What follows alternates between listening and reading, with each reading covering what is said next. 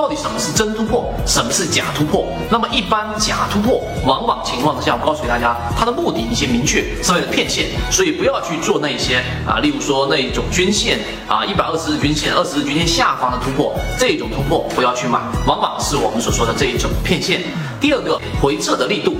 回撤的力度，如果说是快速的回撤，回撤，或者说是缓慢的这一种小阴线分时图往下回撤，并且它不做任何的修复，这一种回撤是有问题的。反之，只要它快速的跳水，并且快速的修复，那么这一种就是强势的特征。第三个，那它的回撤过程当中，你需要用其他的这一种呃这一种角度去做安全性补充。那么第三个就是资金，一定要是选择主力资金持续流进的，哪怕是它这一种呃资金走平都不要参与。一定是主力在持续性流进的，一旦突破，你就可以干嘛呢？选择一部分仓位介入进去，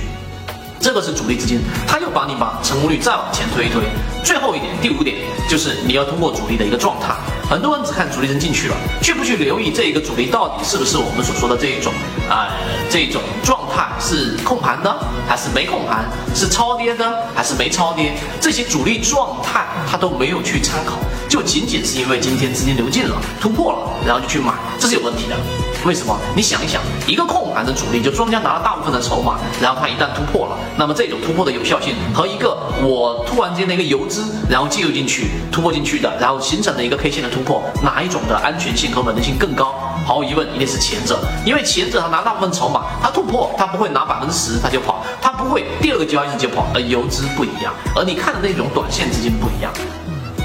所以今天我们这五个点是这一个怎么样去判断到底是真突破还是假？圈子从二零一六年到现在都分享模型，一方面是自己记录自己的交易系统，另外一方面可以帮助大家建立完整的交易系统。系统进化模型可以移步关注泽西船长公众平台。